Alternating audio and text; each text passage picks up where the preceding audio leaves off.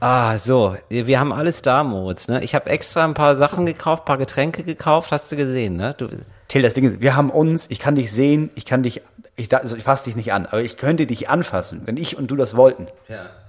Genau, wir, sind, wir haben nämlich jetzt eine Folge, wir nehmen eine Folge auf in meiner Küche. Moritz ist beruflich, ja, der feine Herr Neumeier ist beruflich in Berlin, natürlich. Und jetzt haben wir die große Chance, nochmal in der Küche aufzunehmen. Das machen wir natürlich. Ja, ich habe meinen Arbeitstag im November heute und ich war im Fernsehen eben und jetzt bin ich auch gleich schon hier. Also ZDF Neo. Also um das jetzt hier direkt mal klar zu machen, war, ist jetzt Ja, wenn man ehrlich ist, ich bin in der Sendung, die jetzt läuft, auf unserem Sendeplatz, den wir hätten haben wollen. Also ich dachte, ist wirklich, mein erster Gedanke war, ja, sieht ganz cool aus, ist ein geiles, junges, weibliches, politisches, nices. So, und da brechen wir herzlich willkommen zu Talk ohne Gast. Mit Moritz Neumeier. Mein Name ist Till Reiners. It's Fritz. Gast. Mit Moritz Neumeier und Till Reiners. Hey Moritz, na, wie bist du denn hierher gekommen eigentlich? Erzähl doch mal. Ich habe darauf bestanden, ähm, dass die mir ein Auto mieten. Weil wir haben ja in unserem Nachbarort, gibt es eine Autofiliale, Vermietungsfiliale, deren Namen ich nicht nennen brauche. Und das ist eine sehr kleine Filiale, da haben sie nur vier Autos. Und dann weißt du immer nicht, welches gerade da ist, weil die wechseln immer durch. Dann habe ich da angerufen, die meinten, ja, kein Problem. Und dann riefen die gestern an und meinten, diesen Wagen, den sie haben, haben wir gar nicht. Ähm, wir haben nur noch ein Auto. Ist das okay, wenn sie ein, und ich glaube, es ist ein Vierer BMW Coupé. wenn sie den haben. Und ich meine, ja klar, kann ich nehmen. Und war heute da und habe gemerkt, das ist ein ganz gefährliches Auto. Das ist, ich habe ihn gefragt am Telefon und meinte, ähm, für mich ist nur wichtig, weiß nicht, gibt es sowas wie einen Tempomaten? Und er meinte, nee, nee, nee, nicht bei dem Modell. Ich meine, hä, ist das so alt? Und er sagte, nee, nee, nee, das ist so eins der Modelle, da wollen sie die Geschwindigkeit selber im Fuß fühlen. Oh ja. Und hast du das Gefühl, die Geschwindigkeit, Moritz?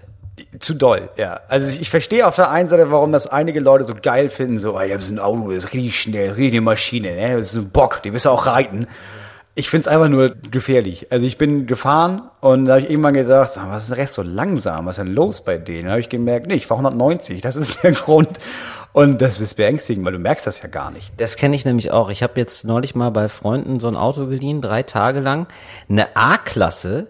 Da dachte ich immer, das ist so ein bummeliges Einkaufsauto. Die neue A-Klasse ist ganz schön flott unterwegs, muss man sagen. Das war auch irgendwie so ein Sportmodell oder so. Und ich habe mich da total dran gewöhnt, dass dir da angezeigt wird bei neuen Autos, was kannst du fahren? Also was darfst du fahren? Das wird dir angezeigt. Und deswegen war das kein Problem, aber das war immer so gefühlt immer 20 kmh. Also ich dachte immer, ich fahre 20 kmh weniger als ich fuhr. Also das muss man irgendwie so immer abziehen. Ja, ich fahre einen VW-Bus zu Hause, ne? Ich fahre 103 km/h, Tempomat und mehr fahre ich nicht. Und also heute hatte ich das Gefühl, von einem Fahrgefühl, ja, ich fahre ja nicht mal 100, was ist denn los, ey? Und dann merkst du, nee, ich fahre fast 400 km/h gefühlt. Aber du merkst das nicht. Du bewegst dich nicht wirklich. Das ist wie so ein PC-Bildschirm, wie so ein, so ein Autosimulator. Und du merkst nur, war das ein Reh? Keine Ahnung, ich weiß es nicht. Da ist Blut auf der Scheibe. Da gibt's so automatische Scheibenwischer. Automatisch wird das Blut weggewischt. Das ist das Schöne. Du merkst einfach gar nichts mehr. Du kannst einfach so durch, du könntest so durchfahren bis nach Leningrad wahrscheinlich. Ja, und das Komfortable ist, das merkt das Auto ja auch. Beim bisschen Blut wischt das nur ein bisschen. Bei viel Blut wischt das ja ganz viel, bis das blitzeblank sauber ist. Das ist unglaublich. Und dann habe ich nämlich den Fehler gemacht. Ich hatte also diese Erfahrung, dieses, du hast dieses Auto, wo dir angezeigt wird, so viel darfst du fahren.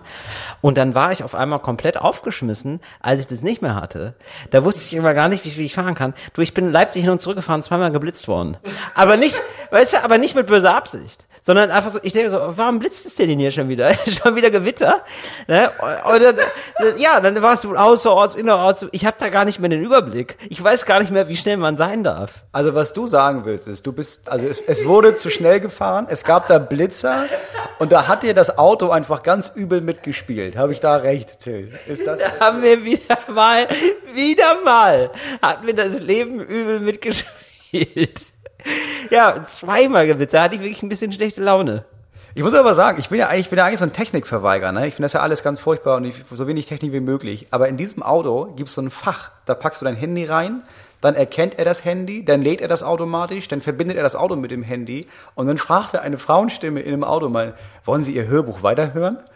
Und ich meine, was denn? Ja. Und ich habe gesagt, ja. Ich habe gesagt, ja. Und dann fing er an, mein Hörbuch abzuspielen. Wow, ich habe jetzt neulich einen Film gesehen, da wurde das jetzt auch schon mit eingearbeitet, dass man so krasse Autos hat. ähm, der hat das Auto dann absichtlich gegen einen Baum gesetzt, weil der gecheckt hat, wenn das Auto einen Unfall hat, kommt ein Hubschrauber. dann nehme ich einfach den nach Helgoland. Und dann ist er mit dem Hubschrauber nach Helgoland geflogen, weil das Auto das als Funktion anbietet. Also Moritz, wenn es heute ganz schnell gehen soll, dann machst du hier in Berlin einfach schnell einen Unfall und dann kommt der Heli. Ja, dann probiere ich das mal aus nachher. Also ich war wirklich ein bisschen erschrocken, weil ich habe kein neues Auto. Ich fahre auch nie neue Autos. Mir war nicht klar, wie, wie weit und wie geil die Technik schon ist.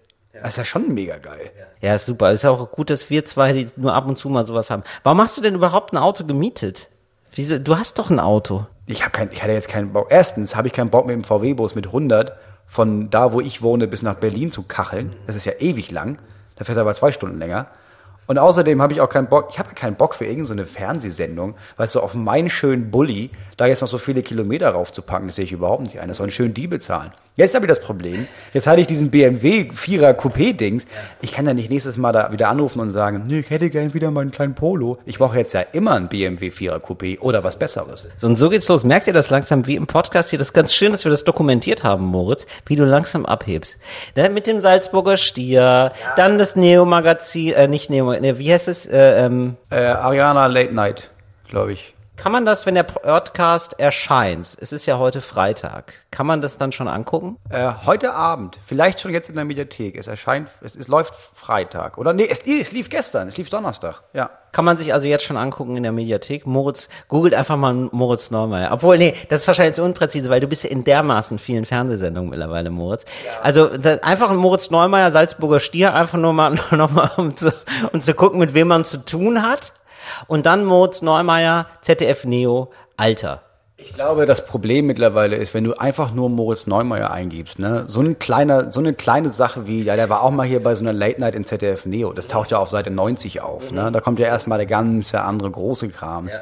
Da muss man schon gezielt nach, ja. ich glaube, selbst wenn du eingibst Moritz Neumeier ZDF Neo, sagt Google, ach so, diese eigene Sendung, die er da hatte, ne, ja, wollten sie die sehen? Also du musst schon gezielt Arianas Late Night suchen, glaube ich. Moritz, ähm, also ja, alles. Um das nochmal richtig zu stellen, also es ist völlig okay, wenn Leute kleine Autos fahren, weil sie keinen Salzburger Stier gewonnen haben oder eigene Fernsehsendung hatten. Das ist in Ordnung. Also ich bin da nicht, nicht judgy. So. Also ohne kleine Menschen sind die großen Menschen nur Mittel. Also sagt Moritz wirklich, der kommt kaum über eine Tischplatte hier tatsächlich, aber wirklich schon, wirklich redet wie ein Großer. Das ist das Tolle an ihm. Ach, Moritz. Du hast du auch wieder so viele Zuschriften bekommen. Ja. Ich soll dir sagen, du sollst bitte nie wieder im Podcast essen. Das kam richtig gut an, das habe ich auch mitbekommen. Das kam richtig gut an, also wo ich denke so, das ist ja, also mal sich eine Möhre wegschnurpsen, das ist ja wirklich, also die Eins auf der nach oben offenen ähm, Ich esse eklige Dinge im Podcast-Skala. Also da gibt's ja noch ganz andere Sachen, nach, Sachen, die so machen zum Beispiel. Oder wenn ich mir da so einen Gulasch reinfahre oder so. Leute hat das so sehr gestört, dass die nicht nur mir das geschrieben haben, mehrere Leute haben mir geschrieben, ich habe das auch schon Till geschrieben, aber um sicher zu gehen, dass er das wirklich nicht mehr macht, schreibe ich das auch nochmal hier. Vielleicht kannst du da auf ihn einwirken. Gab aber nur zwei Meldungen. Ich habe den Podcast dann gehört, das wirklich mal zweimal weggeschnurpst. Das ist ja Schnurpsen, das ist ja nicht mal Essen. Eine Möhre schnurpst man, oder? Ich, mümmeln. Ich würde Möhren immer mümmeln. ja, ja. Aber Essen finde ich da noch nicht den richtigen Begriff. Hast du sonst noch äh, Zuschriften bekommen? Ich habe nicht eine tolle Zuschrift bekommen, Moritz. Pass auf.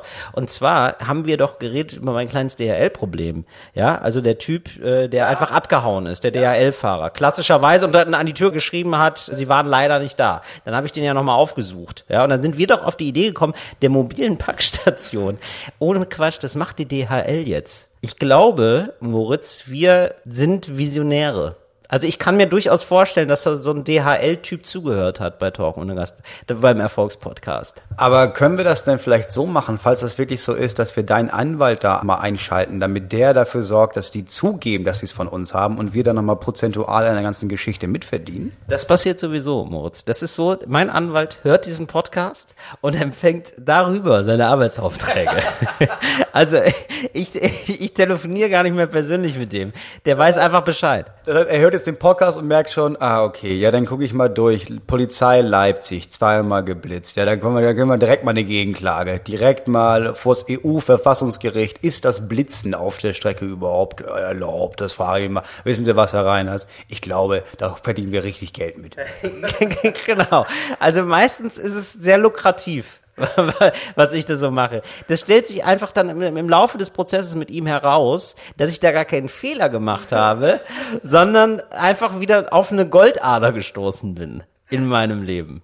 Moritz, worüber sprechen wir denn heute? Was, was darf es denn heute sein, Moritz? Wir sind noch in der Rubrik Zuschriften, ne? Weil ich glaube, die Leute, die uns geschrieben haben wegen DHL dir oder die uns geschrieben haben wegen Essen, verblasst im Vergleich zur schieren Masse der Menschen, die uns mitteilen wollten, wem wir bei dieser ganzen Pizzanummer auf den Leim gegangen sind. Bitte, Till, erzähl uns das, was zwei, drei, vierhundert Menschen uns auf Instagram weitergeleitet haben. Wer hat uns denn da bloß verarscht?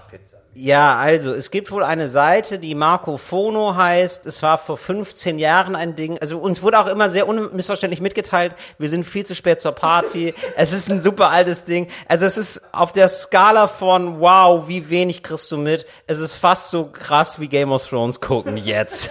es ist so richtig over. So und alle haben gesagt, okay, das ist so eine Seite, das haben da gemacht, das habe ich auch schon gemacht. Es ist so ein Standardding. Was mir aber immer noch nicht erklärt, wer mich verarscht hat. Also so ein äh, vermeintlicher Pizzabote hat mich angerufen und gesagt, die Pizza ist jetzt da, war aber nicht da, war Quatsch, ich hatte keine Pizza bestellt, bin ich verarscht worden, habe ich irgendwann gemerkt, hat er aufgelegt. Und wir haben uns gedacht, Herrengedeck steckt dahinter, ja. 100%, muss es hundertprozentig stecken, die dahinter. Die haben doch so einen Podcast-Krieg angefangen.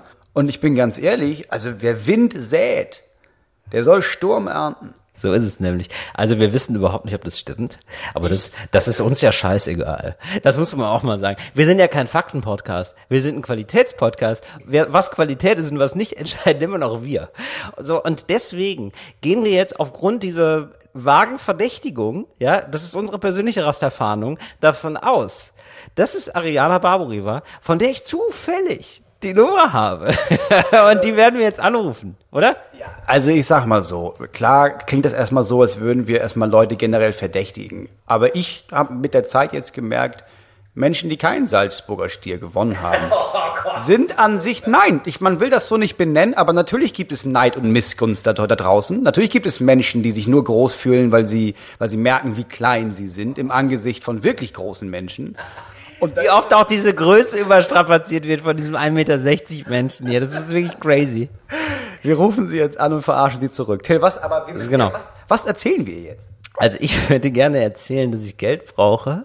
Und zwar Geld für dich, dass ich so sammel für dich, weil du eine zu große Fresse hast und eigentlich total pleite bist.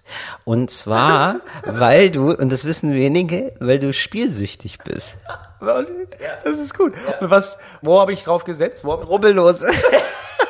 Du bist doch nicht mal ein geiler Spielsüchtiger. Du bist doch richtig, richtig armselig. So, du rubbelst einfach zu viel. okay, also ich habe mein ganzes Vermögen verrubbelt im Grunde genommen.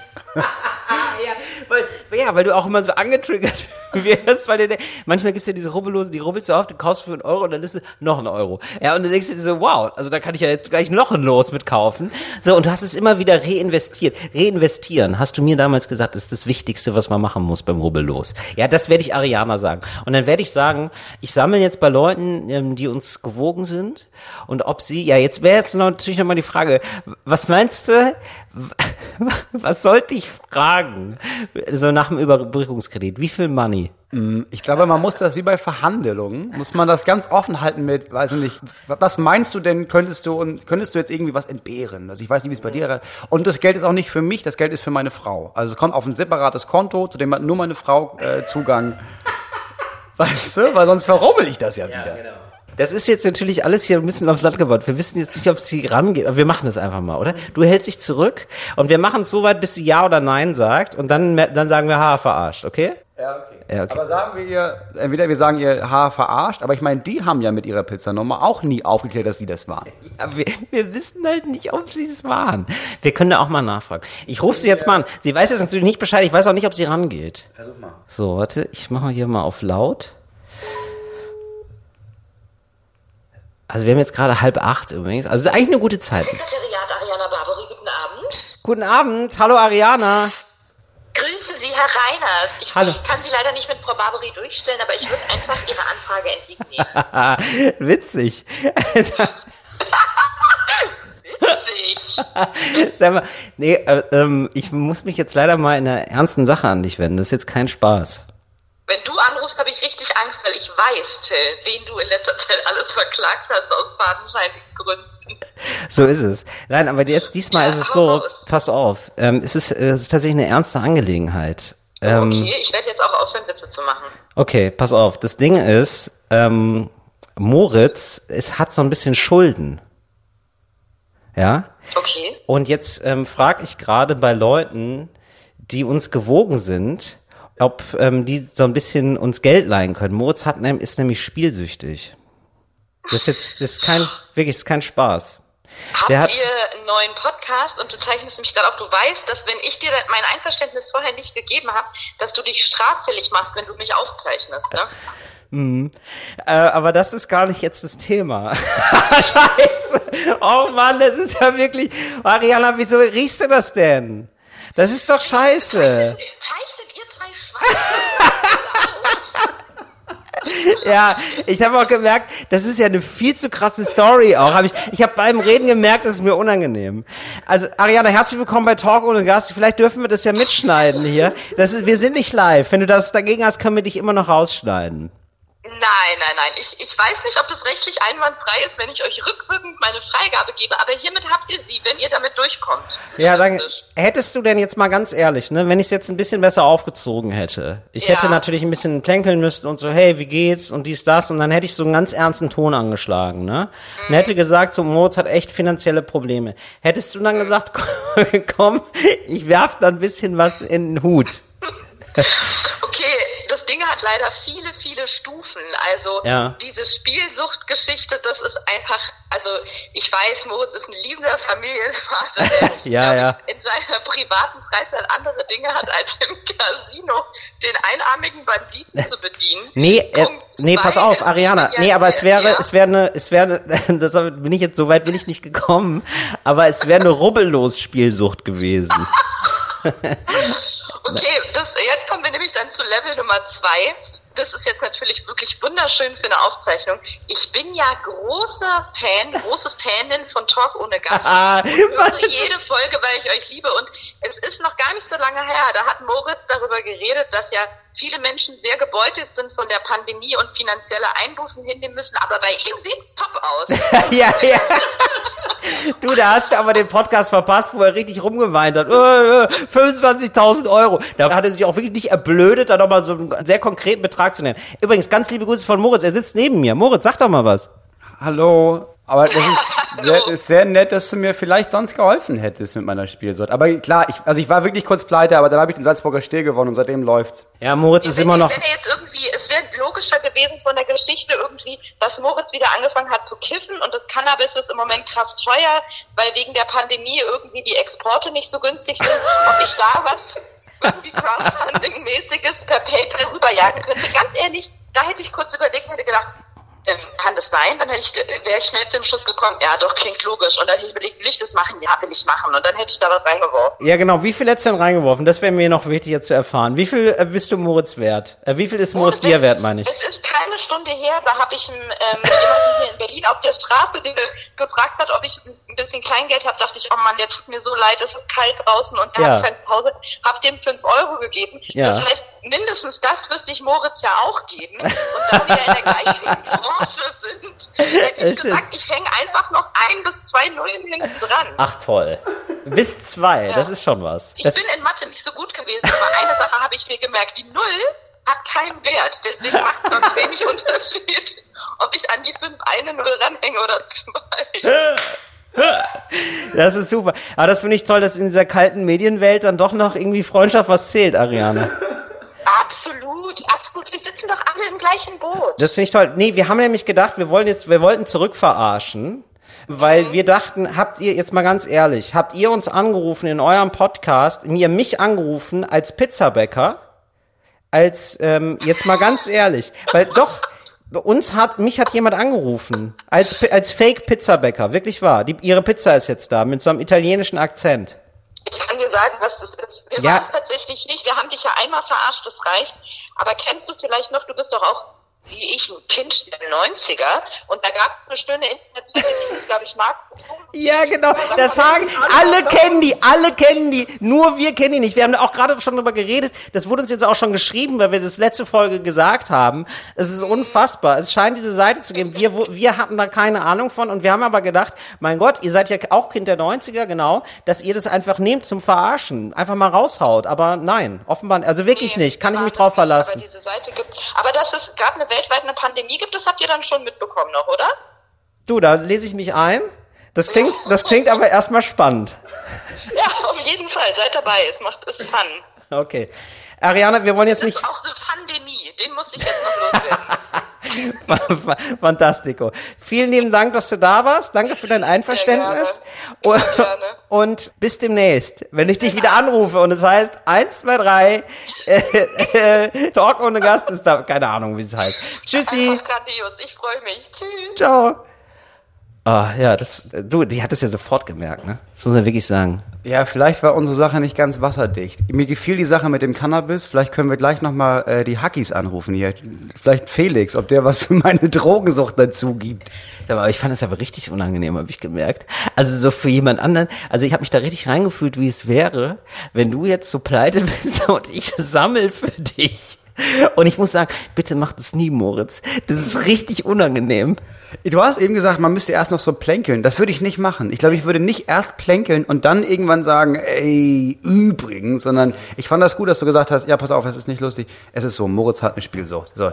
Ich finde das eigentlich, ich glaube, das ist eigentlich der richtige Weg. Aber hast du diesen kurzen Moment der Sch- Fremdscham, weil man jemanden so schamlos anlügt, hast du es gemerkt? Also ich habe den bei mir gemerkt. Ich habe das bei dir krass gemerkt, dass du, du hast nicht so geredet, geredet, wie du privat redest. Du hast auch nicht so geredet, wie du im Podcast redest, sondern das war so ein, ich weiß gar nicht, was ich jetzt gerade mache. Welcher Ton ist der richtige? Oh, ist das unangenehm.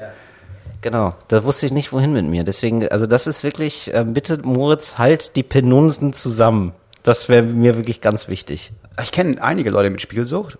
Und das, also das sorgt wirklich dafür, dass man denkt, nee, ich glaube, da gehe ich nicht hin. Ich glaube, da bin ich raus. Ja, ich, also ich glaube, wir haben da auch schon mal drüber uns unterhalten. Also ich finde ja so ein paar Sachen noch okay. Also tatsächlich, also rubbellos eigentlich, so habe ich noch nie gehört, dass der jemand so süchtig nach ist oder so.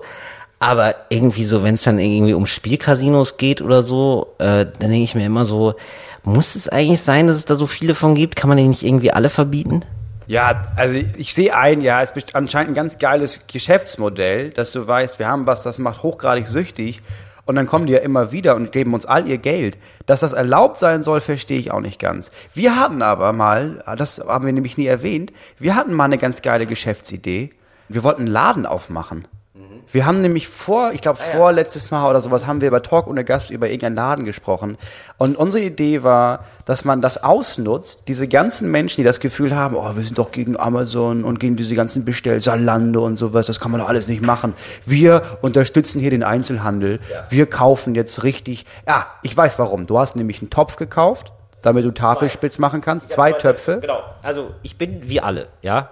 Das heißt, wenn ich beschließe, Sport zu machen beispielsweise, ja, ich habe den vor, Sport zu machen, was macht man dann? Was macht man dann als ganz normaler Mensch?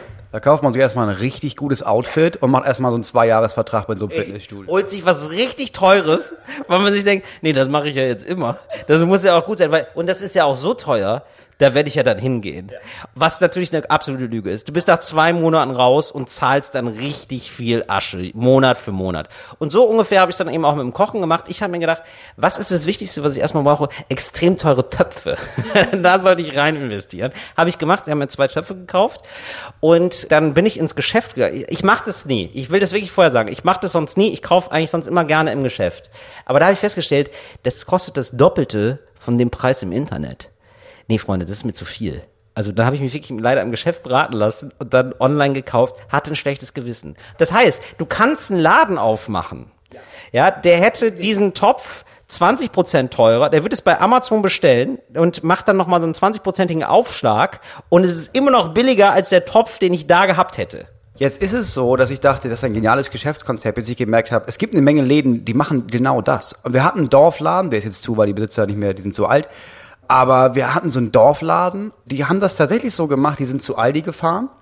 Da haben die einfach richtig den ganzen Laden weggekauft, haben das bei sich in den Laden gestellt und einfach immer 10 Cent oben drauf geschlagen. Und wir alle haben in diesem Dorfladen eingekauft, weil, ja, ist doch voll geil, hat man so einen Dorfladen, man will die ja auch unterstützen.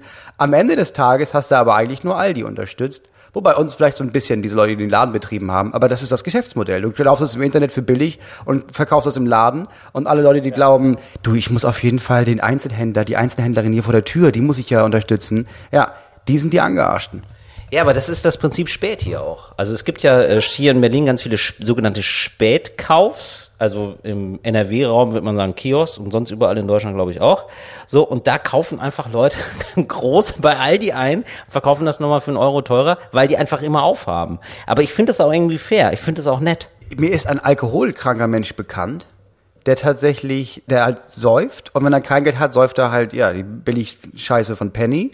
Und wenn der Geld hat, dann geht er als erstes zur Tanke und deckt sich da ein. Und er kauft am Ende des Tages eigentlich genau das Gleiche, was er auch sonst trinkt, aber halt für voll viel Geld an der Tanke, weil die ist näher dran. Und das ist sein Luxus. Ich gebe einfach doppelt so viel aus, weil das an der Tanke ist, aber ich muss nicht so weit laufen. Und Tanken leben auch davon. Packung Chips, ja, kostet 6 Euro. Haben wir jetzt eingekauft für 42 Cent, aber da haben wir richtig Asche mit. Das mache ich aber auch manchmal. Ich habe manchmal so Luxusmomente. Und äh, wenn ich mir was gönnen will, dann mache ich die Sachen, die ich habe, in Schälchen. Das ist, das ist, das ist, ich richte das richtig schön an. Das ist oft billig, ja, aber das sieht einfach dann nett aus. Kennst du so Luxusmomente, wo man sich mal was gönnt, wo man sich denkt, das ist eigentlich nicht richtig? Das kann man auch so direkt aus der Tüte essen. ja, also in meinem Fall jetzt oft.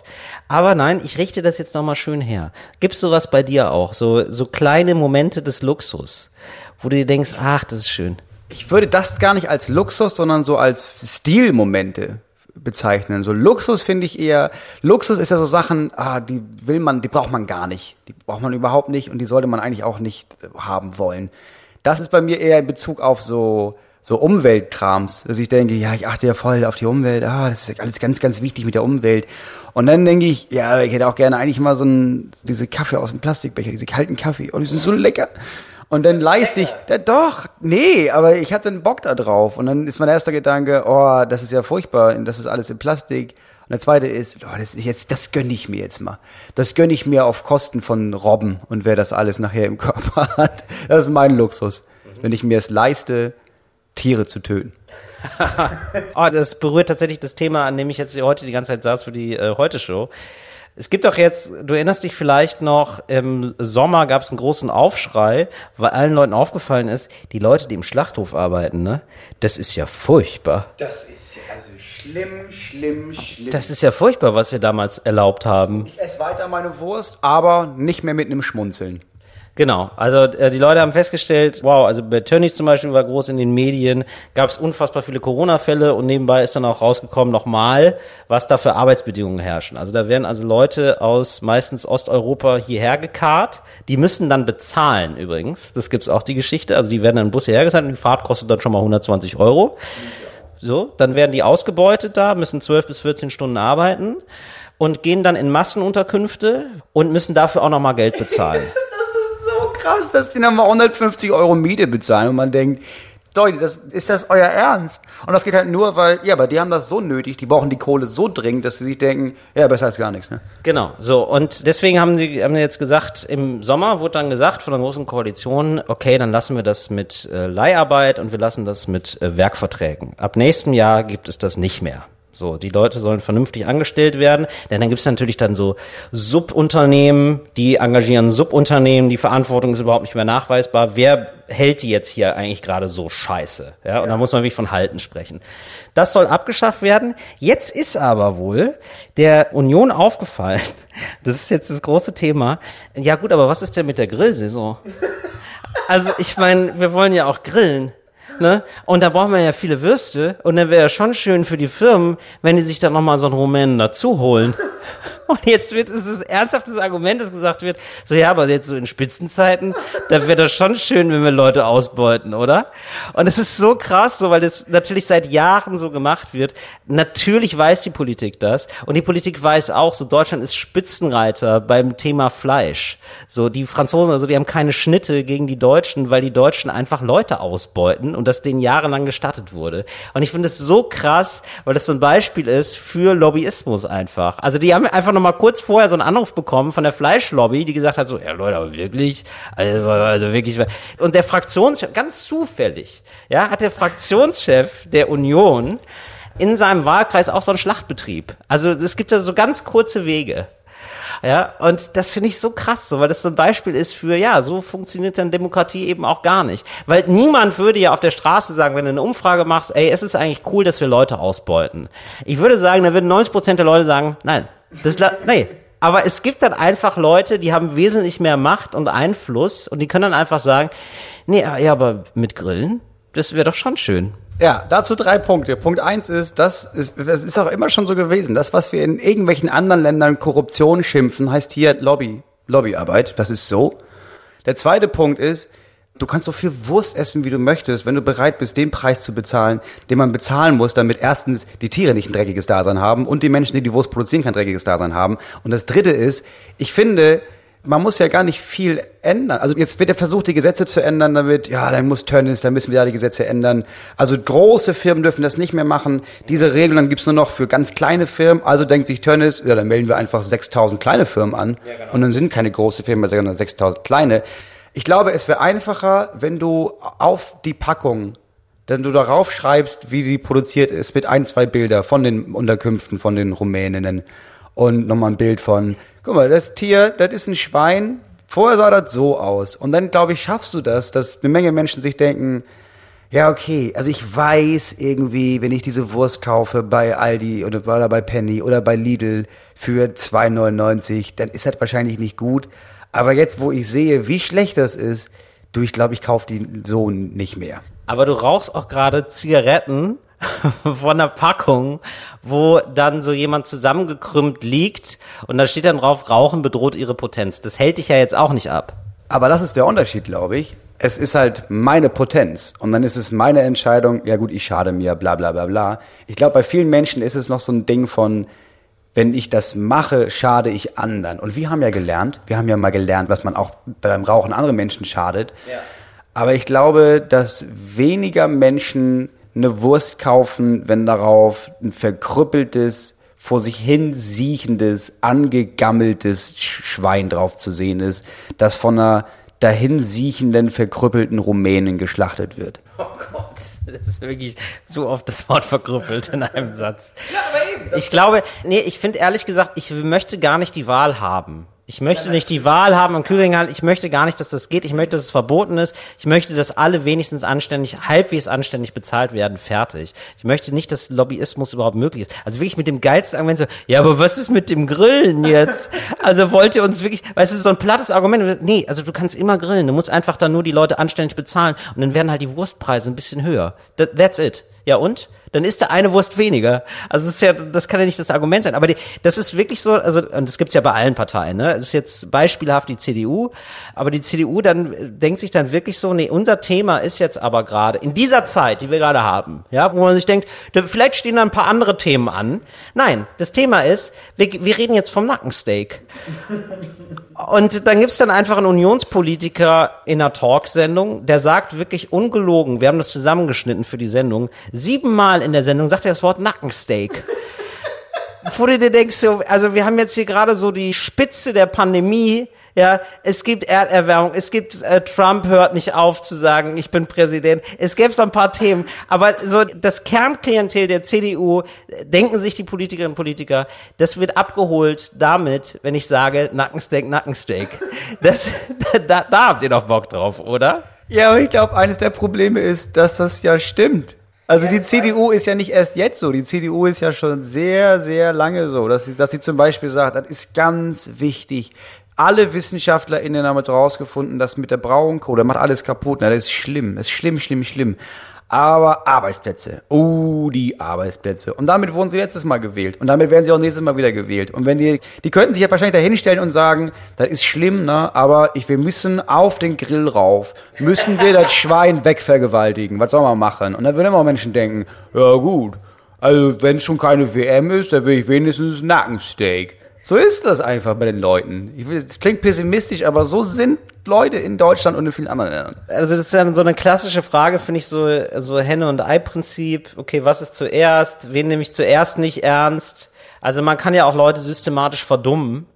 Und äh, ich meine, wenn nur noch das angeboten wird als Thema, dann denken die Leute ja irgendwann wirklich so, ja, das ist jetzt tatsächlich ein sehr wichtiges Thema für mich. Also wenn jetzt Nackensteak offenbar von führenden UnionspolitikerInnen so häufig genannt wird, dann scheint das ja gerade wirklich ein Problem zu sein in Deutschland. Wo ich mir denke, so, und was auch so in die Diskussion mit reinspielt, von dann wird Merz interviewt und dann dreht er das um und sagt so, ja, gendern hier, gendern da, wir haben ja ganz andere Probleme. Wo ich mir denke, so, deine Parteifreunde reden gerade vom Nackensteak. Ja, ich, Also, ich weiß. Ich weiß, aber ich meine, das ist ja ein Konglomerat. Wenn er jetzt siebenmal sagt Nackensteak, kannst du dir sicher sein, dass morgen die Bildzeitung schreibt, so blutig steht's um unser Steak. Die Grünen wollen uns den Nacken wegnehmen. Und dann denken sich acht Millionen Menschen, die das lesen, ja, das kann ja wohl nicht sein, die ganzen scheiß Hippies, ne, weil die, also ich mach doch, und dann nächstes Jahr darf ich nur noch Zucchini oder was. Und schon hast du einen Bürgerkrieg. Und ähm, ja, absolut, absolut. Sehe ich auch total. Nee, aber ich äh, Wahlkampfplakate sehe ich schon. Steak, Fragezeichen, geht auf meinen Nacken. Oder? Das wäre doch gut. Einfach so noch mehr aufs Thema Fleisch gehen, aber äh, zuspitzen auch. Das ähm, berührt so ein bisschen das, was ich gelesen habe jetzt über den Wahlkampf ähm, zu Trump. Ich habe jetzt häufiger mal äh, Krautreporter gelesen. Kennst du das? Kennst du diese Seite? Ja, kenne ich schon seit ein paar Jahren. Sehr gut. Einfach sehr gute JournalistInnen, die da einfach, die glaube ich auch viel woanders einfach arbeiten und dann da zwischendurch so ein bisschen die Sahne von ihrer sonstigen Arbeit abschöpfen und da reinpacken. Das ist wirklich schön. Genau, das ist so ein äh, Online-Magazin, gibt auch noch andere, FAZ, Süddeutsche, whatever, aber die sind nur online. So, und ich fand es irgendwie ganz geil, dass die, so deren Prinzip ist zu sagen, ja, wir machen jetzt nicht tagesaktuelle Berichterstattung, sondern wir machen so ein bisschen Hintergrundberichterstattung. Und gerade bei dieser Trump-Wahl fand ich das ganz geil, weil da gesagt wurde, okay, Leute, ähm, wir wollen jetzt nicht den 18.000. Artikel darüber schreiben, dass Trump echt doof ist, sondern wir wollen jetzt mal fragen, wir sind irgendwie offenbar das demokratische Lager und alle Leute, die irgendwie liberal denken, sind so mit einem blauen Auge davongekommen. Offenbar ist Biden, wird hoffentlich äh, bald Präsident. Aber wieso? Also wir haben ja alle am Anfang, wurde ja prognostiziert, es gibt einen Erdrutsch und wir als EuropäerInnen fragen uns ja alle, wie kann man den überhaupt noch wählen? Und dann gibt's einen ähm, Chef, ja, den einen der äh, Chefredakteure da äh, von Krautreporter, äh, Nico Grimm heißt der, und der hat irgendwie was ganz Spannendes geschrieben. So, er, er meinte, ich ein kurzes Zitat von ihm. Und das könnte eine der wichtigsten Lehren aus der US-Wahl sein, die die Zeit überdauern wird. Wer die Menschen davon überzeugt, dass die eigenen Schwerpunkte wichtiger sind als die der anderen, gewinnt Wahlen. Konzepte selbst sind zweitrangig. Und das finde ich ein total spannendes Prinzip. Also, Trump geht mit rein mit Amerika zuerst zum Beispiel. Und das ist jetzt mein Wahlkampfthema. Und Biden geht jetzt zum Beispiel rein mit dem Thema Antirassismus. Wir wissen alle, dass Trump Rassist ist.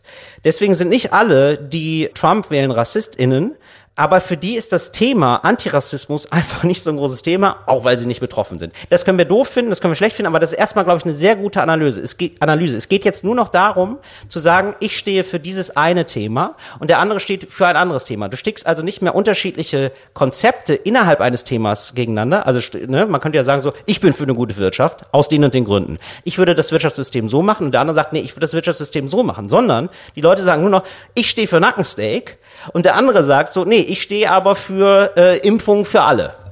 Und das meine ich. Das ist genau das, was hier jetzt, weil wir haben in einem Jahr ist Wahl in Deutschland, was jetzt gerade auch wieder passiert. Also jetzt gerade das eigentlich größte Thema sollte sein Rassismus, Klima und Pandemie. Und die CDU merkt, ja, Rassismus haben wir jetzt nicht wirklich was zu bieten. Äh, Klima, oh, Reden wir doch mal über Nackensteak und am Ende des Tages auch über, wie wichtig ist uns Grillen und wie wichtig sind denn Arbeitsplätze und Steuersenkungen sind auch ganz wichtig. Und das passiert vor jeder Wahl, dass jedes, jede Partei schärft ihr Profil oder ignoriert die anderen Themen. Und dann im besten Fall gibt's noch eine Partei wie die Grüne, bei der immer definitiv in den letzten sechs Wochen vor der Wahl von allen anderen irgendwas rausgeholt wird, wie Sag mal, waren nicht bei denen mal früher Pädophile dabei? Dann sagen die Grünen, ja, ja, ja, aber das haben wir lange geklärt, das Thema. Denn Also, guck mal, da waren richtig viele Pädophile und schon springen Leute von der Grüne ab. Oder die Grüne sagt, wir haben hier übrigens 20 Ziele. Eins davon ist, dass wir vielleicht am Donnerstag kein Fleisch mehr essen. Also einen Tag in der Woche. Dann reden alle nur noch darüber und dann sind die auch wieder raus. Das heißt, es geht nur darum, dein Narrativ durchzudrücken. Genau, das ist so ein Kampf der Narrative und nicht mehr der Kampf von, okay, das sind jetzt die besten Konzepte. Ich glaube, das ist, genau. Und das finde ich so interessant, weil das wirklich von der Werbung entlehnt ist. Also auch in der Werbung ist es ja gar nicht mehr so, dass Leute sagen, ein Werbespot sagt jetzt beispielsweise, ich mache für den Staubsauger, nenn mal einen Staubsauger, was ist eine Staubsaugermarke? Eine erfundene Staubsauger, der Diamant-Staubsauger, ja? So, der Diamant-Staubsauger ist jetzt nicht, da wird jetzt in dem Werbespot nicht gesagt, ja, das ist der beste übrigens, also der hat am meisten Saugkraft und äh, ja, der saugt einfach geil.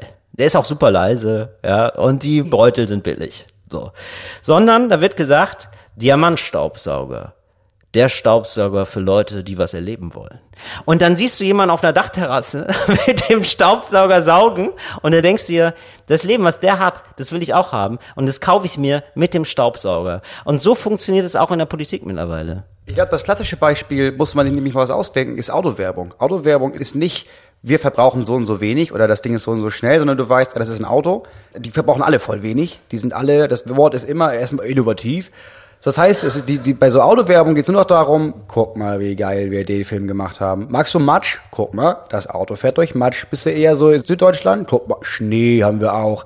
Und jetzt zeigen wir noch fünf hippe junge Leute, weil dann sehen das Leute, die jung und hip sind und denken sich, ach, so ein Auto fährt man und dann ist man jung und hip. Ja, dann nehme ich jetzt das. Es geht nicht um Leistung oder um Verbrauch oder irgendwas, sondern nur um guck mal, wie schön wir das hier in Szene gesetzt haben. Genau, die Frage ist, willst du sein wie ich? Und so erklärt sich auch Trump, finde ich, weil Trump ist ja, also Abstoß und dies, das, ja, aber er ist natürlich der Traum für alle, die ohnmächtig sind. Der Traum für alle, die ohnmächtig sind, ist so jemand, der total viel Macht hat und auf alles scheißt. Das wäre ich gerne. Und das ist dann Trump, das ist dann die Antwort. So, also nur noch, es geht eigentlich viel mehr noch um Identifikation und das ist ja total absurd, ne? Weißt du, was Biden will in der Wirtschaft? Nein, gar nicht. So, es ist einfach nur so, Biden ist so eine Anti-Trump, ja, also ähm, wählt mich, weil ich bin nicht der. Das ist das Konzept. Ja. Weil wenn man sich ein bisschen anguckt, wer, wer Joe Biden ist, was er so vorhat, wird auch jedem einigermaßen liberalen Linken klar, ja, da kommt ja auch nix. Also das ist auch kein Plan dahinter. Es ist einfach nicht Trump. Es war Trump gegen nicht Trump. Und Trump ich kann nachvollziehen, warum so viele Menschen das geil finden. Der Typ ist fucking reich. Der Typ sagt, was immer er will, beleidigt jeden ohne irgendeine Konsequenz und scheißt einfach auf alles. Der Typ, der hat ein Leben, wo er einfach sagt, nee, scheiß ich drauf. Und ganz viele Menschen wünschen sich das und denken sich, oh, das ist aber mega geil. Und dann gibt's den anderen. Der Narrativ war ja auch bei ganz vielen Leuten, das Joe Biden ist voll alt. Und das war für alle, ja, der ist zu alt. Der Typ ist so alt wie Trump. Das ist, gibt's keinen riesen. Trump ein älter. Ja, aber nicht wirklich. Also ja, auch, auch. Muss ich ja gestehen, habe ich ja auch gesagt. Aber einfach, weil der so ein bisschen, der wirkt einfach so ein bisschen wackelig manchmal. Sowohl in seinem Gang als auch geistig hat man dann manchmal das Gefühl, der ist nicht mehr so ganz fit, ehrlich gesagt. Ja, finde ich auch. Ich finde auch, dass Menschen an einem bestimmten Alter sollten nicht sich als Politikerin aufstellen dürfen, sondern ja, einfach einen zweiten Führerscheintest machen, auf jeden Fall. Genau, ja, haben wir schon gesagt. So, ich meine, wenn du komplett fit bist mit 80, so go for it. So, aber ja, meistens zeigt, zeigen sich da schon Altersentscheidungen. Also muss man ja schon sagen. Ja, aber du hast in dem Wahlkampf von Trump gemerkt, okay, ich habe nicht wirklich selber Inhalte, also mache ich einfach nur, ja, der ist alt und das ist Sleepy Joe, der ist einfach, der Typ hat es nicht drauf, vielleicht nimmt er sogar Drogen. Und das ist das, wie man jetzt heutzutage Wahlkampf führt. Eben nicht mehr, das ist meine Agenda, sondern guck mal, was er für ein Assi ist. Will man nicht ihn. Es wurde jetzt kolportiert, Trump sitzt wirklich alleine im Weißen Haus vom Fernseher. Ich glaube auch ehrlich gesagt, ich weiß nicht genau, was da mit seiner Frau ist, aber ich habe nicht das Gefühl, dass sie noch viel Kontakt zueinander haben. Und auf jeden Fall sitzt er alleine vom Fernseher und isst wirklich den ganzen Tag Fast Food. Und es gibt Leute, die haben schon so Räucherstäbchen aufgestellt im Weißen Haus, weil es so sehr nach Fast Food stinkt. Ja, aber warum auch nicht? Das ist auch ein komisches Prinzip. Es wird gesagt, ja, du, also du bist raus, du bist nicht gewählt, die Leute wollen dich nicht. Ähm, das heißt, jetzt, also jetzt gut, vier Monate musst du diesen verfickt anstrengenden Job noch machen, aber dann ist Schluss. Warum soll er noch einen Finger rühren? Also, da würde ich auch mal sagen, ja, ich habe hier ein schönes Haus, vielleicht kann mir jemand mal einen Kaffee bringen zwischendurch, aber ansonsten wähle ich mir die Palme und gucke ein bisschen Fernsehen. Also warum nicht? Ja, ich finde es aber irgendwie ganz geil, dass es so, also er wirkt ja so alarmistisch und twittert dann so, ja, ich bin, ich habe gewonnen, ich habe die Wahl gewonnen und alle lügen und so. Aber er macht es auch nicht so richtig mit Herzblut. Also er war ja sofort nach der Wahl, war er einfach zwei Tage lang auf einem seiner Golfplätze und hat so nebenbei gesagt so, ja, ja gewonnen, ja, gewonnen. Das, das machst du ja nicht, wenn du wirklich davon überzeugt bist, sondern denkst du so, ja, fickt euch, ich schlag jetzt hier erstmal noch einen Ball. Ich bin ziemlich überzeugt davon, dass das Trump recht gelegen kommt. Ich glaube nicht, dass der Bock hatte, noch vier Jahre lang das zu machen, weil ich glaube, der hatte schon nicht Bock, das erste Mal das vier Jahre lang zu machen. Das war eigentlich ein Plan, das sagen alle seine Leute, das war ein Plan, um die Marke Trump nach vorne zu ficken. Und jetzt hat er das gemacht. Der hatte ja nicht Bock. Der Typ ist alt. Der will einfach Golf und sein Ding machen. Jetzt macht er, versucht er noch einen starken Abgang zu machen und zu sagen, ich hätte eigentlich gewonnen. Ich bin eigentlich ein erfolgreicher Typ. Vielleicht, aber ich sag mal, ab morgen. Das ist wirklich das Gegenteil von einem starken Abgang. Das ist wirklich so, ich habe im Monopoly verloren und dann, also da muss man ja wirklich mal sagen, ne? Also ich habe ja diese ganze äh, Sache da in Italien und so, ne? Die habe ich ja wesentlich besser verloren als Donald Trump. Das muss man ja auch schon mal sagen. Das ist so geil. So Monopoly spielen, das Monopoly-Spiel wegwerfen, anzünden und dann sagen, ich hätte eigentlich gewonnen. Ja, in deinen Augen ist das ein schwacher Abgang. In den Augen von Leuten, die Geld vergeben, ist es wahrscheinlich, ja krass, der hat einfach auf jedes Gesetz, auf jede Regel geschissen für den größten eigenen Vorteil. Und das wird er in Zukunft mit seiner Firma auch machen. Krass, lass mal in die investieren, ey. Ja, wahrscheinlich. Wir haben ja in uns investiert, Moritz. Deswegen würde ich gerne mal von dir wissen, ähm, wir haben ja was getestet eigentlich, wir haben ja Selbstständigkeit getestet. Ne? Du hattest jetzt mal eine Idee, dass wir das machen, das machen wir jetzt auch. Denn herzlich willkommen jetzt zur Stiftung Warentil. Stiftung Warentil. Mit Moritz Neumeier. Selbstständigkeit, Moritz. Was für Kriterien legen wir an? Du bist jetzt seit zehn Jahren selbstständig. Wie ist es so? Ja, nee, wie ist es so? Das ist ein richtiges, richtiges Scheißinterview hier gerade.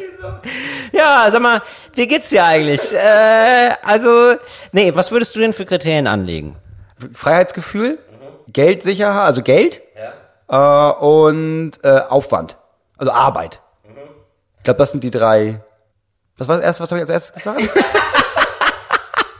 Also, und da muss man schon sagen, das ist, das kannst du dir nur als Selbstständiger leisten. Da wärst du ja jetzt schon, also wenn du mal Angestellter wärst, Moritz, dann würde ich jetzt schon sagen, das ist, die Abmahnung ist aber unterwegs. Arbeit, Geld und Freiheit. So, das sind die drei Kriterien. So, wie viel arbeitest Weil du, du hast, also es, niemand sagt dir, wie viel du arbeiten sollst. Das ist der erste Punkt bei der Selbstständigkeit. Du bestimmst selber, wie viel du arbeitest. Hast du das Gefühl als Selbstständiger, du arbeitest so viel, wie es gut ist, oder weniger oder mehr? Ich glaube am Anfang auf jeden Fall mehr als gut ist. Und ähm, ich erlebe das jetzt auch gerade bei Freundinnen und Freunden, die das machen. Also die sind, also in meinem Freundeskreis machen sich gerade viele selbstständig. Und ich merke, also gerade jetzt bei einem Freund, der ist einfach ständig unter Strom. Und ich habe mir gedacht, so ja krass, das kenne ich auch noch vor sieben Jahren oder so, habe ich auch ständig auf mein Handy geguckt, ob da den neuen jetzt nur mal ein Angebot reinflattert, dass es auch im nächsten Monat für die Miete reicht. Und ich glaube, du bist einfach die ganze Zeit so geistig auf jeden Fall dabei, oder? Du bist geistig irgendwie mehr so im und du kannst dann irgendwann, glaube ich, lernen, hoffentlich. Also ich habe dann schon für mich gelernt, okay, jetzt ist auch mal Feierabend und Schluss. Aber niemand sagt dir, nee, jetzt ist auch mal Feierabend. Also du musst dir das alles selber so beibringen, würde ich sagen. Ja, und ich glaube, das ist so was, wo ich auch jahrelang gestruggelt habe, weil wenn dir niemand sagt, ja, jetzt ist Stempel bis morgen, dann hörst du halt nicht auf. Also ich habe halt so, ich glaube, das Gefühl, die mental habe ich die ersten sechs, sieben Jahre einfach durchgearbeitet, nonstop. Außer ich habe, das war ein großer Punkt, warum ich gekifft habe, ehrlich gesagt. Das war wirklich ein Punkt, weil ich konnte dann, wenn ich gekifft hatte, dann konnte ich wirklich mich mit irgendeiner Scheiße beschäftigen und habe nicht parallel gedacht, ja gut, aber wie werde ich jetzt noch erfolgreicher? Was muss ich denn noch? Vielleicht mache ich noch mal hier, dann dann noch mal ein Konzert. Ich habe gar nicht, ich hab zu wenig Witze. Jetzt, ich muss noch mal ein bisschen überlegen. Das hat einfach dann aufgehört. Ich glaube, das ist ein, ich, ich habe einfach, wir haben beide, glaube ich, oder die meisten arbeiten am Anfang viel zu viel. Und jetzt gerade habe ich es geschafft. Ich arbeite einfach viel zu wenig. Ich habe einfach, ich sage einfach alles ab. Ich sag, mach wirklich nur das Nötigste mit der Ausrede von, ja, ja, aber ich bin ja jetzt Hausmann. Also ich, ich, wann soll ich denn die Zeit finden, noch was zu machen? Ich arbeite wirklich so gut wie gar nicht mehr im Moment. Was nicht ganz stimmt, ich mache so ein bisschen Pay-Triggern und sowas. Kann man bei Patreon mich unterstützen, mich monatlich. so, ganz, ich, ganz traurig. Ich mache, also wenn man, ich glaube, wenn man, wenn man das daran misst, was ich vorher gemacht habe, mache ich jetzt einfach Pandemie-Modus, nämlich ich kann sowieso keine Tickets generieren. Ich arbeite nicht. Ich fange dann wieder an, wenn ich weiß, ich kann euch überreden, dass ihr Tickets für meine Show kauft. Naja, also ich finde zum Beispiel, es zeigt schon, was du für ein Arbeitspensum hast, dadurch, dass du jetzt denkst, dass du eigentlich eigentlich nicht arbeitest, was wirklich äh, nicht stimmt. Also wir nehmen ja zweimal die Woche Podcast auf und letzte Woche warst du irgendwie bei drei Fernsehsendungen oder vorletzte Woche. Also du machst ja schon immer noch mal was. Du warst jetzt gerade bei einer Fernsehsendung. Also dir kommt es jetzt gerade so vor, weil du weniger auf Tour bist und so, aber eigentlich ist es schon relativ viel. Ja, ich glaube, der Unterschied ist, dass wenn ich zu Hause sitze und das selbst machen muss, dann ist es halt voll viel Arbeit in den Gedanken. Bei so einer Fernsehsendung ist es, ja, pass auf, muss die Uhrzeit da sein, dann bist du dran, dann bist du wieder weg. Das ist halt wirklich so ein Stempelgefühl von, ach so, ja klar, nee, da habe ich einen strukturierten Tag. Ich fahre morgens, um heute Morgen bin ich um sieben losgefahren, jetzt fahre ich nachher nach Hause, da war ich irgendwie 14 Stunden unterwegs und dann ist vorbei, muss ich mir nie wieder Gedanken drüber machen. Keine Selbstverantwortung mehr. So, wie ist jetzt das Thema, was hattest du gesagt? Geld. Geld. Ich habe gemerkt mit der Zeit, was für mich ein ganz großer Punkt ist, ist, ich muss nicht mega reich werden, aber ich brauche immer das Gefühl von, ich könnte mega reich werden. Viele sagen dann irgendwie, ja, aber das ist total, also das Gute an einem Arbeitsverhältnis ist, am Ende des Monats hast du sicher Geld drauf auf dem Konto. Und das stimmt, kann ich nachvollziehen, ist bestimmt voll geil. Aber ich könnte jetzt nicht immer arbeiten und dann kriege ich das gleiche Geld am Ende des Monats. Wie langweilig ist das denn? Ich will schon das Gefühl haben mit, ja, ja, ich habe voll genug Geld, auf jeden Fall. Ich könnte aber auch, also es könnte auch noch so passieren, dass ich mega viel Geld verdiene. Und wenn ich weiß, ja, ich kann jetzt, ich bin in der Gehaltsstufe jeden Monat und wenn ich befördert werde, dann bin ich immer in der Gehaltsstufe und dann kriege ich jeden Monat das gleiche. Das will ich nicht. Ich will immer das Gefühl haben von, gib mir noch ein bisschen und dann könnte ich aus Zufall reich werden. Ich habe mich an das Gefühl habe ich mich gewöhnt. Ja, das stimmt natürlich, aber gleichzeitig ist es so, man weiß nie, wann es vorbei ist. Also man versucht schon immer so, also so ein bisschen Rücklagen zu bilden, weil man nicht denkt, so ja, kann auch mal kurz eine Pandemie da sein oder so. Wie wir gerade sehen, sollte man vorsorgen. Sehr gut sogar, ja. Ja, und ich habe das, glaube ich, so von meinen Eltern äh, immer noch so mitbekommen, so ja, es ist mit Geld passt man auf. Da, da investiert man jetzt nicht sofort alles in neuen BMW, sondern legt man irgendwie so ein bisschen was zurück. Und das habe ich auch, auch immer drin und ich glaube, es ist auch ganz gut.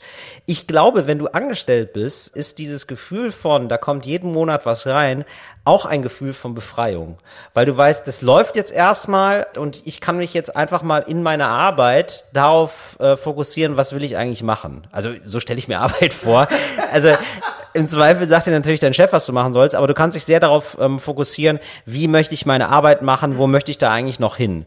So, und weißt du? Ja, ich glaube, ein Punkt ist, genau, du kannst in dem einen Monat so viel investieren und dir voll den Arsch aufreißen und dann gibt's auch mal Monate, wo du denkst, ja, ich gehe jetzt hin, dann mache ich meinen Kram, dann gehe ich wieder nach Hause und du kriegst das gleiche Geld. Du hast die Freiheit zu sagen, ja, ich bin jetzt mal jetzt, ich gehe jetzt mal ein bisschen ruhiger an, so, also ich mache jetzt keine Überstunden oder so, weil wenn das machbar ist vom Chef her, der geht nach Hause, wenn ich nach Hause gehe.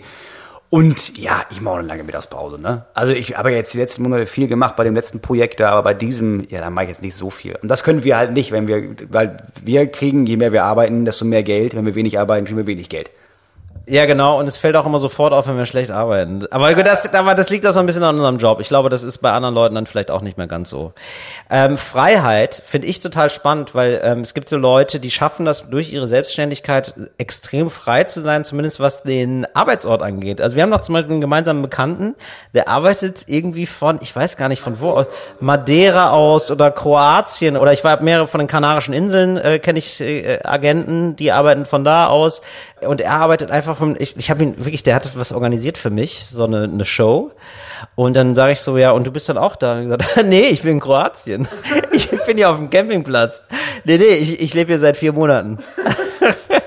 Und das finde ich irgendwie ganz cool. Du hast nur ein Laptop, also dass das heute geht einfach. Dass du nur so ein Laptop hast, ein Telefon und dann kannst du sein, wo du willst. Ja, das zum einen. Und ich glaube, wenn, also, wie gesagt, am Anfang ist es voll schwer, weil du hast diese Panik im Nacken, aber irgendwann kannst du auch bestimmen, also, wie viel arbeite ich denn? Also, ich kann sagen, ja, ich möchte jetzt, dass meine Frau 40 Stunden die Woche studieren kann. Ich arbeite nur noch am Freitag, Samstag und am Sonntag. Oder halt, klar, abends zwischendurch.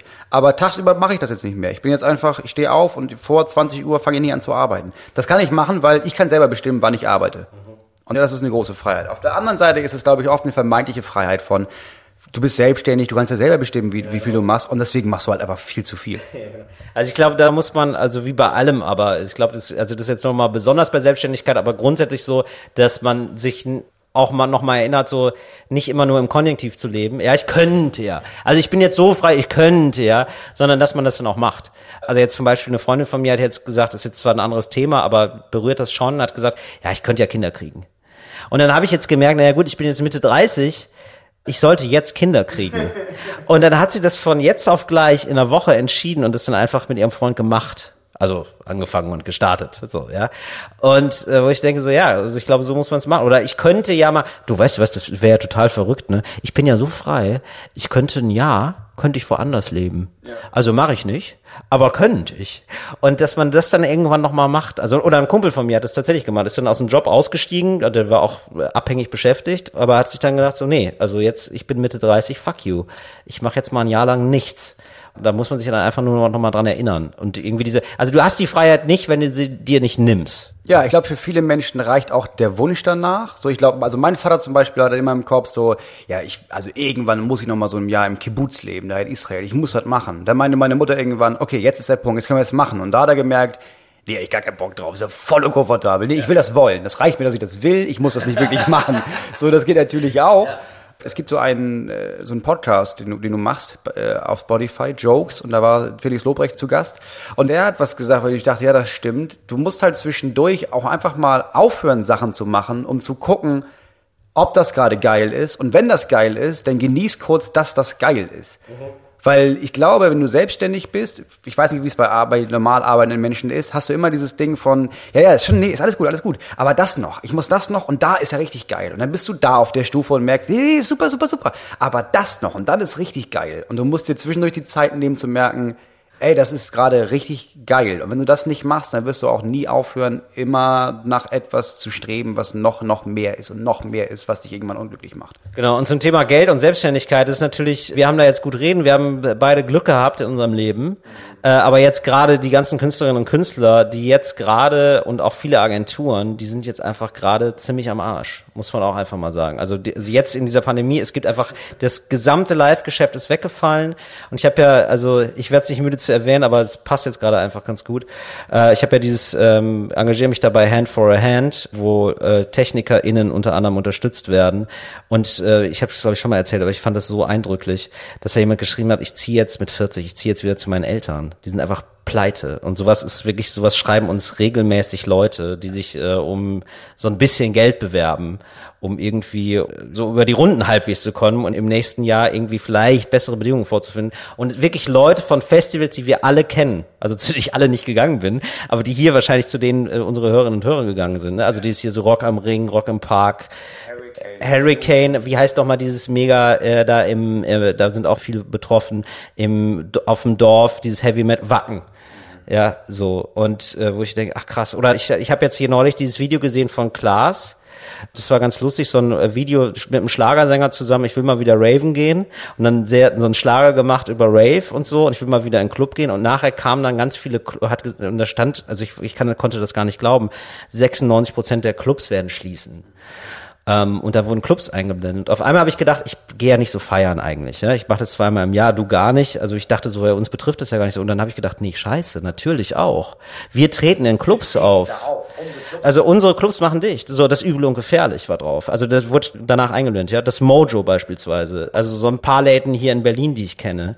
Und ich denke so, ja, fuck. So, natürlich. So, das sind die Läden, in denen wir auftreten. Ja, es betrifft eben nicht nur, es betrifft ja wirklich alle Leute. Und das ist, ja, wir müssen dieses Thema, das ist jetzt zu groß anzu, anzuschneiden. Also, aber ich habe heute zum Beispiel mit jemandem telefoniert, der vor sechs Jahren, nee, vor sieben Jahren aus dem ganzen Business ausgestiegen ist, der immer freier schaffender Künstler sein wollte, der es nicht geschafft hat, der dann zurück in die, in die Arbeitswelt gegangen ist und bis heute immer dachte, oh nein, das war ja noch so ein Traum, Ach, warum habe ich das denn nicht gemacht und nicht geschafft? Wir haben heute telefoniert und er meinte, seit es Corona gibt, oh, ich bin so froh, dass ich das nicht gemacht habe, weil ich wäre jetzt richtig bergab gegangen. Ich wäre jetzt, ich bin so froh, dass ich nicht freischaffender Künstler geworden bin, weil das wäre jetzt die fucking Hölle geworden. Zu guter Letzt haben wir immer einen ähm, Tipp. Mittlerweile äh, ist es eine schöne Sache geworden. Hast du was? Eine schöne Regelmäßigkeit, ja. Ich habe äh, einen Tipp und zwar haben tatsächlich schon mehrere Menschen gefragt, die die irgendwie denken, okay, bald ist vielleicht Lockdown. Wir haben noch Lockdown Light, wir hätten die Schulen und Kindergarten öffnen halten, aber vielleicht auch nicht. Keiner weiß das. Und jetzt, die Leute fangen jetzt schon an, weil sie mit dem ersten Lockdown so überrascht wurden, zu planen, ja okay, da habe ich die ganzen scheiß Kinder, da habe ich so zu Hause, ne, den ganzen Tag, was mache ich denn? Teilweise müssen die Menschen arbeiten. Deswegen haben Leute jetzt bei mir angefragt, sag mal, kennst du gute Kinderfilme? Und wir sind ja, wissen ja alle, ah, Filme für Kinder, schlimm, schlimm, schlimm, sollte man, sollten die gar nicht gucken. Ja, ja, wir sind ja aber auch alle erwachsen und wissen, natürlich müssen sie zwischen den Film gucken, damit Mama oder Papa irgendwas arbeiten kann. So, deswegen von mir ein Tipp die Astrid Lindgren-Verfilmung von den Kindern von Bullabü. So. Das ist mit Abstand der langweiligste Ja, und langsamste Film, der je. Es gibt kein Abenteuer, das ist nicht spannend, das ist wirklich von vorne bis hinten ereignislos scheiße. Und du guckst das mit deinen Kindern, hast das Gefühl, ja, die sind danach nicht überdreht, weil die sind eher kurz vorm Einpennen, weil da spielen Kinder an einem Fluss und dann hält die Kamera da zwölf Minuten drauf. Und als Erwachsener denkt man, das ist doch nicht euer, das so macht man doch keine hängen, Filme. Hängen dann deine Kinder da wirklich gespannt vor? Oder zumindest, also die nehmen teil. Die machen mal nichts kaputt, zünden nichts an, sondern sind in diesem Film, richtig? Es ist, ich glaube, ja, es ist schon so. Und es gibt viele Serien, da merken die Eltern mit einem miesen Gewissen, ja, ich lasse sie das gucken und das ist halt zwar Comic, aber das ist voll schnell, viele Farben, noch mal, hier noch mal ein Song, dann noch mal ein Lied, hier noch mal ein Streit. Und dann sind die einfach aufgetratzt und aufgedreht. Nach den Kindern von, das ist bisschen wie Methadon für Kinder, wirklich. Es ist nicht ganz die geile Pepper Woods Schore, die einige Kinder brauchen, sondern es ist eher so, ja, gut, wir haben jetzt den Film geguckt, das war auch echt über eine Stunde. Aber jetzt machen wir was anderes. Also sie sind wirklich ein bisschen sediert, aber auf eine gute Art und Weise von, ja, das war auch jetzt nicht so aufregend, dass ich überdrehe, sondern ich kann das gucken und jetzt kann ich auch draußen noch ein bisschen spielen. Das ist mein Tipp. Also, wie heißt es genau? Äh, die Kinder von Bullabü von Astrid und Die Kinder aus Bullard. die Kinder aus Bullabü von Astrid Lindgren findet man wo? Findest du, ich glaube, die meisten sie gucken sich wahrscheinlich mittlerweile Amazon Prime oder sowas an, ne? Okay. Ich, ähm, vielleicht hast du das ja auch manchmal, wahrscheinlich eher seltener, aber manchmal sicherlich auch. Und zwar, du bist irgendwie zum Beispiel im Hotelzimmer, bist gerade mal auf Tour oder so und irgendwie verliert man sich dann manchmal bei YouTube. Irgendwie, oder? Das ist so ganz unangenehm, ganz unangenehm, ganz unangenehme Nummer, wo man sich dann auf einmal irgendwelche Surfer-Videos anguckt. Wie bin ich denn drauf gekommen jetzt einfach? So, und auf einmal guckst du dir die geilsten Unfälle Kanadas an und denkst so, Alter, was ist aus mir geworden? Ich weiß, dass ich auf meiner letzten Tour, wir waren um eins im Hotel, wir mussten um sieben weiterfahren. Meinte, ich weck dich um halb sieben. Und ich dachte, ja, ich guck mal nochmal schnell, was ist denn hier auf YouTube? Und dann habe ich irgendwann gemerkt, dass ich um halb fünf, zwei Stunden vorm Aufstehen, angeguckt habe, die besten Fußballtore des letzten Jahrhunderts. Ich habe null Interesse an Fußball, aber dachte, ja, das muss ja geil sein, das hat 34 Millionen Klicks. Und das, und das Problem ist, die waren ja auch geil. Ich habe sie nämlich auch gesehen. Es ist ja wirklich, also ich gucke auch wirklich, ich interessiere mich kaum noch für Fußball, aber diese geilen Tore, also das macht schon Spaß. Es sieht einfach so ästhetisch aus. Es macht einem ein gutes Gefühl, oder? Ja, genau. Und so landet man ja dann manchmal in irgendwelchen, ähm, man äh, geht immer weiter ins Rabbit Hole. Ja, also genau. Man verliert sich da ein bisschen drin. Und ich hatte neulich wieder so einen Moment. Da habe ich dann auf einmal so ein Video geguckt. Ähm, irgendein Typ hält einen Vortrag beim Chaos Computer Club. Und das Video hieß Traue keinem Scan, den du nicht selbst gefälscht hast, von David Kriesel. Und da, Nein, wirklich. Ja, hab ich im Hotel mal geguckt. Nein, ernsthaft. Wie geil ist das denn aber? Äh, Weißt du, kennst du noch den Clou? Also kannst du noch zusammenfassen, was da passiert? Geil, dass du das auch gesehen hast. Der Algorithmus denkt, ja natürlich, der ist ja klug. Der denkt so, ja, Neumeier ist ungefähr wie der Reiners. Äh, Reiners ist ungefähr wie der Neumeier. Die haben einen Podcast zusammen, das weiß ich ja. Die, die laden das ja immer bei mir hoch auf der Plattform. Ne? Ist ja alles Google, oder? Ist alles Google, ne? Ja. Ja, da weiß ich ja, was denen gefällt. Ich weiß noch, dass ich das Video gesehen habe und währenddessen gedacht, mega krass, alter Schwede. Es ist äh, wesentlich geiler, als ihr euch vorstellen könnt. Ein Typ, Informatiker, das ist der Typ, der auch den Vortrag hält, sagt, ich habe vor einigen Jahren herausgefunden, es gibt Scanner, die funktionieren nicht richtig. So, das ist jetzt erstmal so, okay, man denkt sich so, ja, weiß ich nicht, ob mich das so mega interessiert. Dann stellt man aber fest, okay, also die scannen halt Sachen, die Scanner, und die drehen Zahlen um. Also du schreibst 19,60 Euro, scannst das und dann steht da 26,40 Euro. So, und dann musst du dir jetzt einfach vorstellen, es wird viel gescannt, überall auf der Welt. Und diese Scannermarke ist die Scannermarke in den USA. Also es wird sogar so wie Tempo benutzt. Ich glaube, die heißen Xenox. Xenox-Scanner, Riesendinger, 20 bis 40.000 Euro teuer, riesige Scannerapparate. Es gibt Archive, die digitalisieren nur noch mit diesen Scannern. Und er merkt auf einmal, Moment mal, die scannen Zahlen falsch. Und er versucht das zu reproduzieren und es ist immer so.